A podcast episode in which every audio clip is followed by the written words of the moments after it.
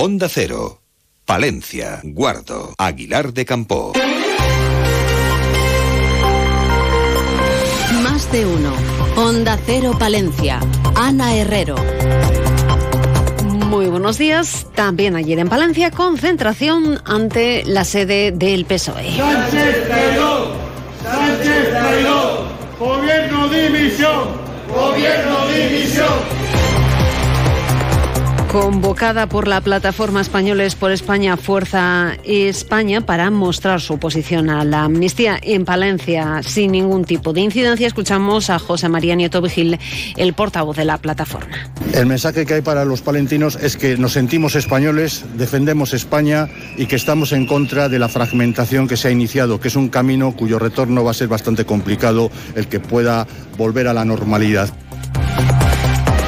Eso ocurría en el día de ayer. Ya conocemos también que la concentración convocada por el Partido Popular en contra de la amnistía se va a celebrar el domingo a las 12 de la mañana en la Plaza Mayor de Palencia. Seguimos con más cosas. Lo siguiente que nos ocupa es la previsión del tiempo en estos momentos con una temperatura que ronda los 5 grados en el centro de la capital. Luz Cepeda, desde la Agencia Estatal de Meteorología, nos cuenta cómo va a ser a lo largo de las próximas horas. Buenos días. Buenos días. Este miércoles cielo nuboso aumentando a cubierto en la provincia de Palencia. Esperamos lluvias débiles que irán avanzando desde el noroeste hacia el sureste y a lo largo de la mañana las nieblas pueden ser localmente persistentes. Temperaturas que suben ligeramente y el viento del suroeste flojo en general. La máxima se va a quedar en tan solo 8 grados en Guardo, 9 en Cervera de Pisuerga, 10 en Aguilar de Campo y 12 grados en Carrión de los Condes y en Palencia capital. Es una información de la Agencia Estatal de Meteorología. Y destacamos también que la población aumenta en la provincia de Palencia. Subió en 172 personas en el tercer trimestre del año y se sitúa en 157.782. El incremento ha sido del 0,11%, ligeramente ligeramente por encima del crecimiento regional que fue del 0,09%. Grupo Salmillán, Tanatorios Funerarias, les ofrece la noticia del día. Tras conocerse que Valladolid adelanta sus fiestas para comenzar el día 30 de agosto, hemos querido conocer la opinión del concejal de fiestas del Ayuntamiento de la capital palentina. Francisco Fernández califica ese adelanto del inicio de las fiestas de Valladolid como un error que perjudica a ambas ciudades, causando perjuicios económicos para los dos municipios. Fernández considera que es necesario plantear una reunión con el Ayuntamiento de Valladolid para que esta situación no se vuelva a producir. Creo que lo primero es hablar bilateralmente con Valladolid, hacerles entender que lo que hacen es un perjuicio para, para los dos, sobre todo que es un perjuicio económico, y que a las dos ciudades les conviene pues mantener una mínima separación de esas fechas, que además es fácil, porque estamos hablando que tú la fecha de 8 de septiembre, 15 de septiembre, pues, pues puedes trabajar en esas direcciones de, de fiestas y que el 2 de septiembre tú puedes trabajarlo hacia, hacia atrás, hacia el final de agosto, ¿no? O sea, no es difícil entenderse en esto. De no llegar a un acuerdo entre ambas ciudades, el concejal de festejos sería partidario de solicitar la intermediación de la Junta. Otro problema que se plantea por el hecho de que ambas fechas se solapen es la contratación de artistas y la presencia de feriantes. Ahora queda por saber cuándo se van a celebrar las fiestas de Palencia. El concejal no es partidario de adelantar el inicio de esos festejos a las jornadas del 22-23 de agosto, ya que durante esas fechas, dice todavía, hay muchos palentinos de vacaciones. Cuando vas estirando esas fiestas hacia el 20 de agosto, estás... Eh, con mucha gente que está utilizando sus periodos vacacionales y que le gustaría también disfrutar de las fiestas de la ciudad. Entonces, bueno, no lo hemos decidido. Nosotros creemos, obviamente, que este año con el día de San Antolín, el, día 2 de septiembre que cae en lunes, que lo ideal quizá es finalizar las fiestas ahí y anticipar todo por detrás un concejal de festejos que en su calidad de titular de turismo se reunía con los representantes de la Asociación de Hotelería de Palencia y en dicho encuentro el ayuntamiento ha propuesto establecer un programa de congresos de cercanía para incrementar las pernoctaciones en Palencia. Grupo San Millán sigue creciendo en la capital y también en la provincia. En la calle Extremadura 12, nuevos velatorios crematorio con amplias y confortables salas. También en venta de baños y Villamuriel. Grupo San Millán. Siempre a su servicio las 24 horas del día en el teléfono 979 166 200. Y seguimos en el ayuntamiento porque la Comisión Informativa de Hacienda ha dictaminado favorablemente la propuesta de ordenanzas fiscales para 2024 presentada por el equipo de gobierno del ayuntamiento, quien ha aceptado incluir la mayoría de las propuestas de Vamos Palencia, PP e Izquierda Unida Podemos. Eh, el pleno de ordenanzas se va a celebrar el jueves, este jueves, a las 9 de la mañana.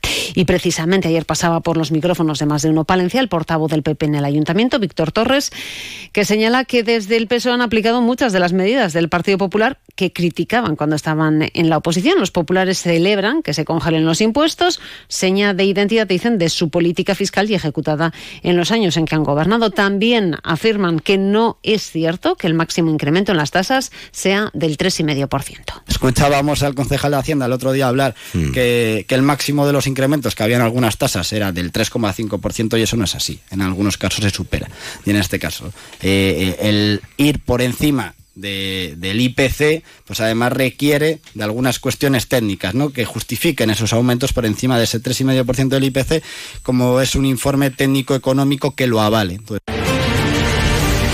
La Villa Romana La Olmeda es más que un yacimiento arqueológico con la mejor colección de mosaicos de arte romano en la península ibérica. La Olmeda es también foco de cultura. Conciertos, talleres, exposiciones, un amplio y variado programa de actividades que la Diputación de Palencia organiza para todas las edades. La Olmeda este año es Culturo.